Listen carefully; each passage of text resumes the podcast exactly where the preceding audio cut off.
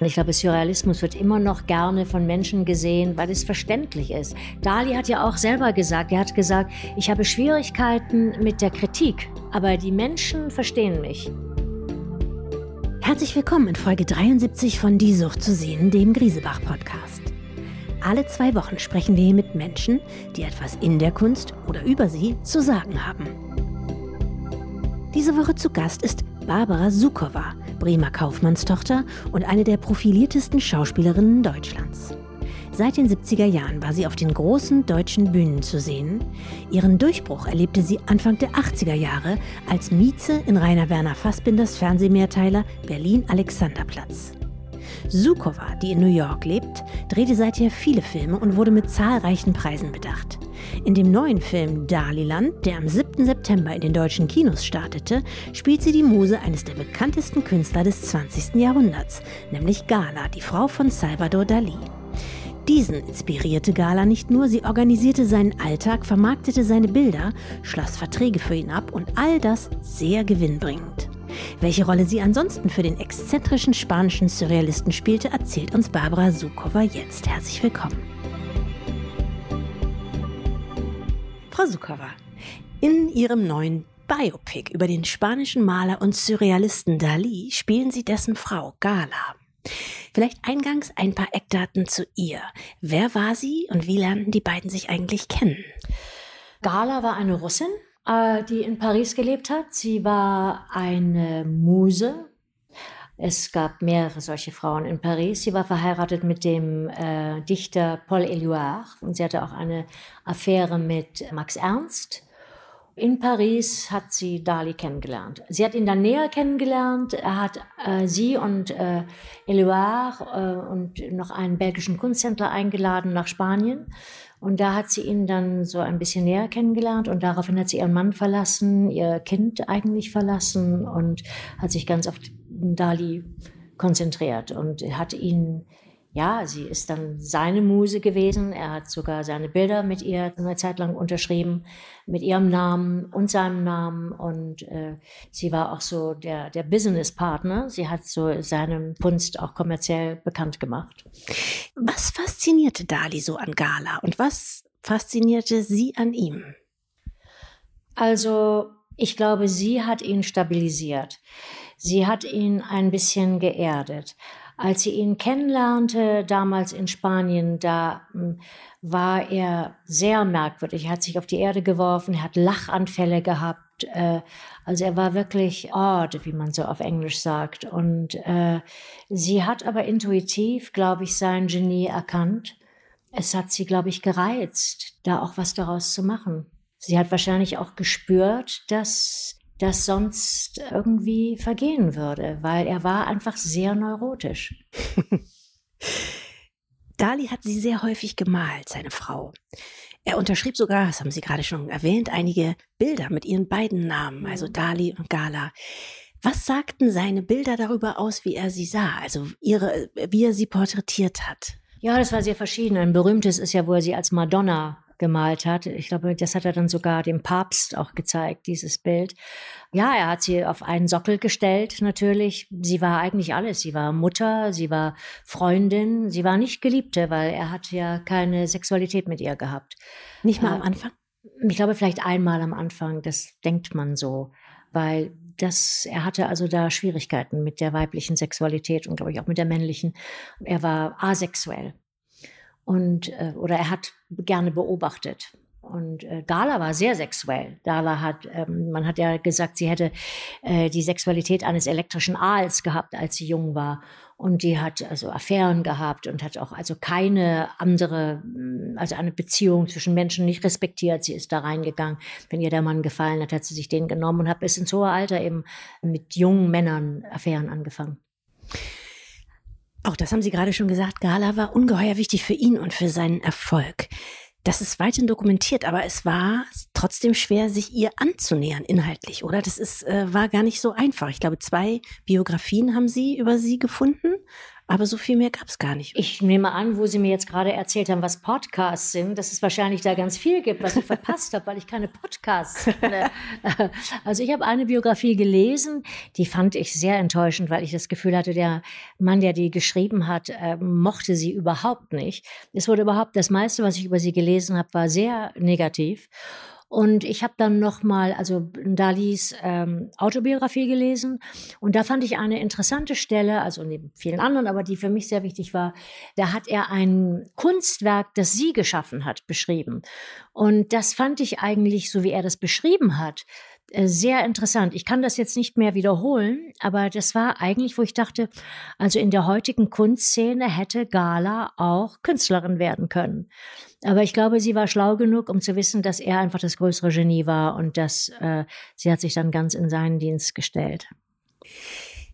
Das wäre jetzt nämlich auch meine nächste Frage gewesen. Dali war ja nicht nur ein großer Maler, er war ein großer Exzentriker. Wie hat Gala es geschafft, sich neben ihm zu behaupten?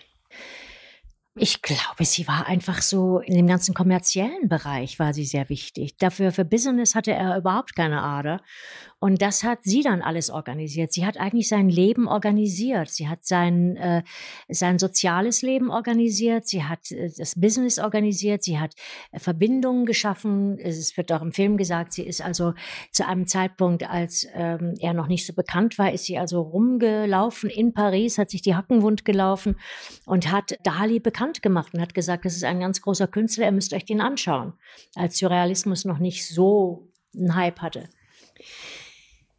Ihr Film heißt Daliland. Wer wohnte da in diesem Daliland? Also mit wem umgab sich der Künstler zu dem Zeitpunkt, an dem der Film spielt? Natürlich, wie gesagt, ist es schon eine, eine spätere Phase im Leben der beiden. Ja, die beiden sind schon alt und äh, sie wohnen in einem Hotel. Da gehen sie also jedes Jahr hin für ein paar Monate nach New York. Und er ist auch so ein bisschen bei der Kunstkritik im Absteigen.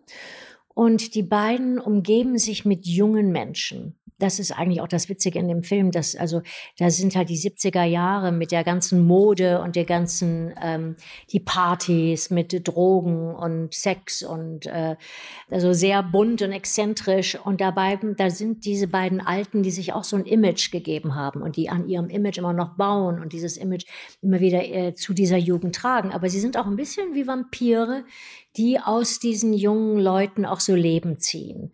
Also die brauchen das. Sie wollen sich damit auch ein Stückchen Jugend zurückholen, was sie beide natürlich spüren, dass sie das verlieren. Und das ist, glaube ich, für solche Menschen sehr schwer. Wie gehen die beiden jeweils damit um? Denn es ist, glaube ich, unterschiedlich.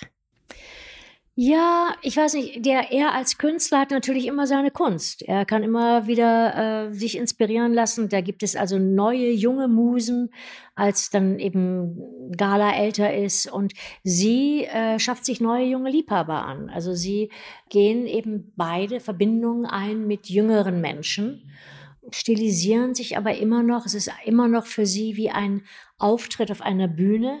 Wenn Sie eine Party haben, dann machen Sie sich zurecht, da arbeiten Sie wieder an Ihrem Image und äh, haben trotzdem, obwohl es manchmal ein bisschen lächerlich ist und trotzdem doch auch noch eine gewisse Würde. Also es ist sehr spannend eigentlich, das zu sehen. Dali, so erzählt es ihre Regisseurin, war eher schwach. Zitat, Dali hatte den Geist und die Kraft eines Genies, aber er war auch ein Feigling. Wie ist das gemeint? Äh, da müssten Sie mal die Regisseurin nochmal fragen. es war ein Feigling war, das weiß ich nicht. Das kann ich nicht sagen. Haben Sie nicht so empfunden? Nö, das wüsste ich jetzt nicht, wann das so. Ich glaube, also um ein Feigling zu sein, müsste man ja irgendwas haben, was einem Angst macht, dass man dann vermeidet. Und das sehe ich eigentlich nicht so. Ich finde, er hat sich eigentlich ziemlich in das Leben immer hineingestürzt. Aber ich bin überzeugt, wenn die Mary Harron das gesagt hat, dass das stimmt, weil sie weiß da einfach mehr darüber als ich. Sie wiederum haben Gala beschrieben wie eine Abhängige, deren Drogen nicht mehr wirken, die aber immer wieder versucht, ihrem ersten Rausch nachzujagen. Können Sie das nochmal erklären? Ich weiß gar nicht, auf was ich das bezogen habe, weil sie Sie waren ja beide, haben keine Drogen genommen. Nee, es ging um Sex und diese. Ah, ja, ja, ja, genau. Und ich glaube, in ihrer Jugend war das einfach so dieses Adrenalin der Verführung. Äh, das wird dann ja, wenn man dann alt ist wie Gala, wahrscheinlich schwieriger. Und äh, sie versucht es aber immer wieder und ja, wie, wie ein Drogenabhängiger, wo das Kokain nach einer Zeit nicht mehr wirkt. Und, aber ich denke mir, bei ihr hat es trotzdem noch eine Wirkung gehabt, weil es auch nicht nur darauf gezielt war, auf ihre eigene Befriedigung, sondern das hatte auch was zu tun mit der Beziehung zu Dali. Es war ihr auch wichtig, dass er das sah, dass er das mitbekam, wie sie mit da diesen jungen Männern war. Also sie hat dann auch seine Eifersucht herausgefordert und äh, es war ein Spiel auch zwischen ihnen und das hat sicher auch war ein Elixier für ihre Beziehung mit ihm. Verstehen Sie, warum Dali gerade in der Mainstream-Kultur so erfolgreich wurde? Jetzt hat er auch viele Dinge gemacht, die sozusagen sehr Mainstream waren. Ich habe jetzt in der Recherche gelesen, was ich nicht wusste. Er hat von diesen Chuba Chups, von diesen Lollis das Logo entworfen, das es auch immer noch überall äh, ja. gibt, ja. Oder er hat ähm, bei einer Werbung für The Gap gemacht, mitgemacht. Also er hat immer sehr geflirtet mit diesem, genau, mit dem Bereich Mainstream. Und jetzt hängt es ja auch einfach, dieses Bild mit den Uhren hängt äh, als Druck ja, ich weiß nicht, in jeder Arztpraxis oder in gewissen Hotels. Warum glauben Sie, mh, hm, haben so viele Leute darauf angesprochen? Beziehungsweise, wie war eigentlich Ihre eigene Beziehung zu Dali und seiner Arbeit? Ja, ich glaube, viele dieser surrealistischen Arbeiten haben mit Träumen zu tun. Und da alle Menschen ja irgendwie träumen und das für uns auch so ein Phänomen ist, das wir eigentlich ja gar nicht verstehen. Natürlich gibt es psychoanalytische Erklärungen, aber letzten Endes sind die nicht befriedigend. Und ähm, ich glaube, darum ist das äh, faszinierend, die Realität so gebogen zu sehen. Er ist natürlich sehr vermarktet worden, weil er und, und, und Gala und besonders auch Gala brauchten Geld. Und sie hat dann diese kommerziellen Möglichkeiten gesucht, um wieder Geld zu machen, was im Film nicht so vorkommt, das wird gesagt, aber sie hatte auch eine, äh, auch eine Spielerin. Sie ist da nach Chinatown gegangen und hat gespielt und Geld verloren. Sie hat dann Kunstwerke verschenkt an, an den Geliebten und so. Also sie brauchten Geld und äh, da war Gala auch ein bisschen verantwortungslos und radikal und hat da einfach äh, Sachen gemacht, die nicht unbedingt in der Kunstwelt für ihn von Vorteil waren. Unter dem Surrealismus versteht man eine geistige Bewegung, die sich gegen die tradierten Normen stellt. Nun räumt ja aber zeitgenössische Kunst diese Theorie oder diese These sowieso mit ab. Wie lässt einen das heute auf surrealistische Werke und auf ihre Ausdrucksweise sehen?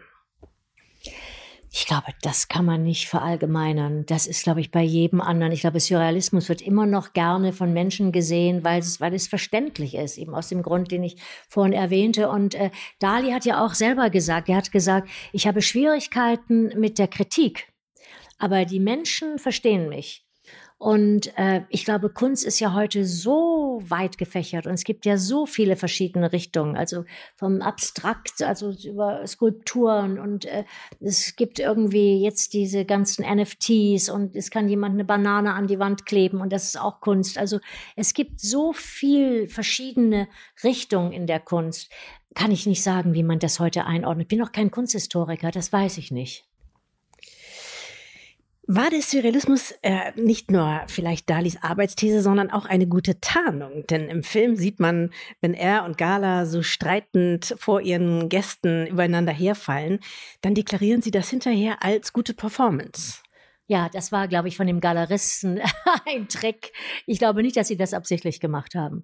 Äh, ja, wir haben viel über diese Szene gesprochen. Soll man das mehr Slapstick machen? Soll man das weniger machen? Ähm, ich glaube, das haben sie einfach gerettet dann. Die sind in dem Moment, glaube ich, waren die nicht so ganz Herr ihrer, ihrer selbst und haben sich gestritten und gefetzt. Und äh, sie wusste wahrscheinlich, dass der Jeff, also ihr Geliebter, da irgendwann kommt und er war sauer. Und äh, das hat aber immer wieder das Feuer zwischen ihnen auch bewegt. Und das hat ihn vor allen Dingen immer stimuliert.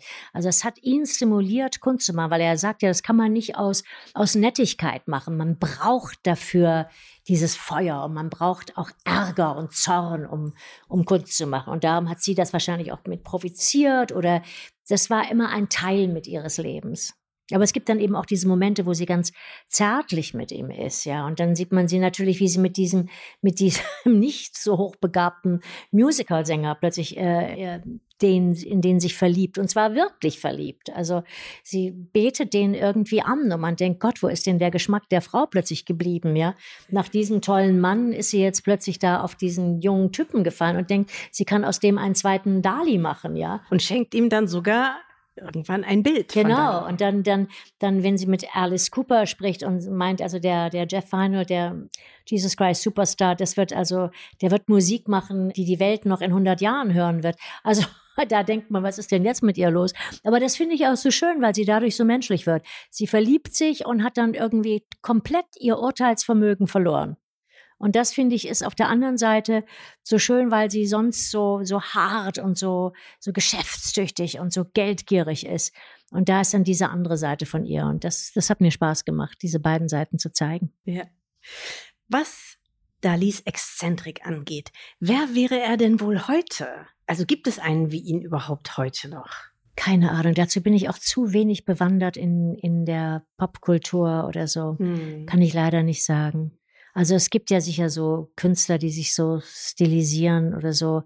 Ich bin auch nicht drauf gekommen, ehrlich gesagt. Also vielleicht irgendwelche Sänger oder Rapper. Ich habe ich hab keine Ahnung. Also ähm, oder es wird nicht mehr so erwartet, vielleicht auch. Ja. Oder weil es einfach, weil so viele Menschen es heute sind. Also heute hat jeder kann sich irgendwie anziehen, wie er will. Jeder kann sich stylen, wie er will. Es gibt so viel Verschiedenes, dass das nicht mehr auffällt.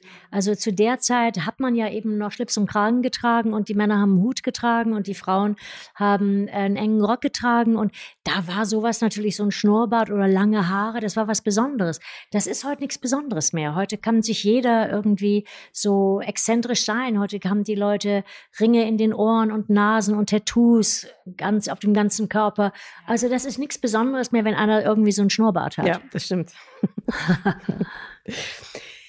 Sie wurden, Frau Sukowa, in Bremen geboren als ja. Kaufmannstochter und verbrachten ein Schuljahr in Kalifornien. Da habe ich gelesen, Dort wurden sie in Orange County, war das zur besten Schultheaterdarstellerin gewählt. Und das war ihre Initialzündung, um diese Schauspielkarriere einzuschlagen, richtig? Ich glaube, es hat es ein bisschen verstärkt, ja. Also ich habe ja schon in der Schule immer so ein bisschen immer die größten Rollen gespielt, wenn man mal irgendwie so eine kleine Schulaufführung hat. Das war aber alles in sehr kleinem Rahmen. Also so in so einer Mädchenschule. Ich musste halt immer die Männer spielen, weil keiner konnte die Männer spielen. Ja, und da war das so ein bisschen professioneller gemacht da in Amerika. Das war halt auf einer richtigen Bühne und mit richtigen Kostümen und alles so ein bisschen professioneller. Und dann sagten halt alle Leute zu mir, ja, du musst Schauspielerin werden. Und ich hatte das vielleicht so als irgendwie im Kopf, aber ich habe irgendwie nie gedacht, dass man das wirklich machen kann, also so als Beruf. Und da hat sich das ein bisschen verstärkt, vielleicht. Das äh, denke ich mir oder stelle es mir auch so vor. Ähm, in Ihrer Welt, also jetzt hm. in Bremen, äh, wird es wahrscheinlich gar nicht so viele andere Leute junge Männer, junge Männer, junge Frauen gegeben haben, die diesen Weg einschlagen. Und das muss, war wahrscheinlich sehr mutig oder, oder riskant oder wie, wie war ja, das? also in meiner Schule ist, glaube ich, weiß ich nicht, ob noch irgendjemand Schauspieler geworden ist. Wir hatten ja ein sehr aktives und sehr progressives Theater damals in Bremen. Da war also Peter Zattek, Wilfried Minks, Bruno Ganz, Jutta Lampe, Edith Klever, Otto Sander, die haben alle da gespielt. Also es war so ein, ein moderneres, progressiveres Theater.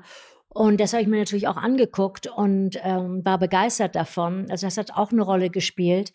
Und dann war ich bei Radio Bremen im Kinderchor und habe da gesungen und habe dann auch so, gab es dann eine Sendung, die hieß Schulfunk Wunschkonzert, da musste ich dann sowas lesen und irgendwie Briefe lesen von Jugendlichen, die da hinschrieben und sich irgendwas wünschten. Also es hat so ein bisschen, war das alles so in die Richtung, so ein bisschen der Darstellung vielleicht.